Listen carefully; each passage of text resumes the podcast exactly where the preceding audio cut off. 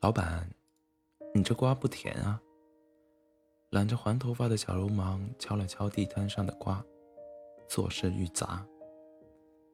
要钱就拿走，别动我的瓜。老板把瓜从领头的黄毛手中夺了回来。这才对嘛！流氓嬉笑着从老板的钱包里抽走了两张百元大钞。下次买东西记得先交保护费，要不然，哼哼，后果自负。水果摊的水果摊的老板低着头，敢怒不敢言。若是拒绝交保护费，这群人便会掀掀了摊子，生意也就别再想做了。报警也没用，在看守所关几天，他们就又变本加厉的出来重操旧业。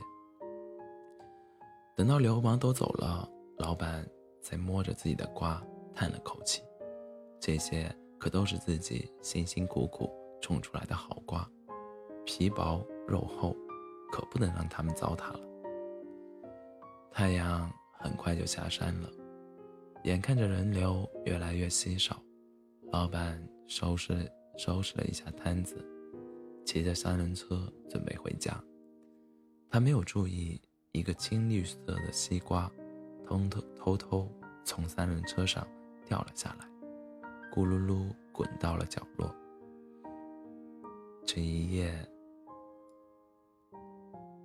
一绿披风、红衣服的怪人闯入了流氓们的老窝，把这群人打得鼻青脸肿，倒吊在菜市场门口，喂了一晚上的蚊子。流氓们被放下来的时候，痛哭流涕，纷纷表示要痛改前非。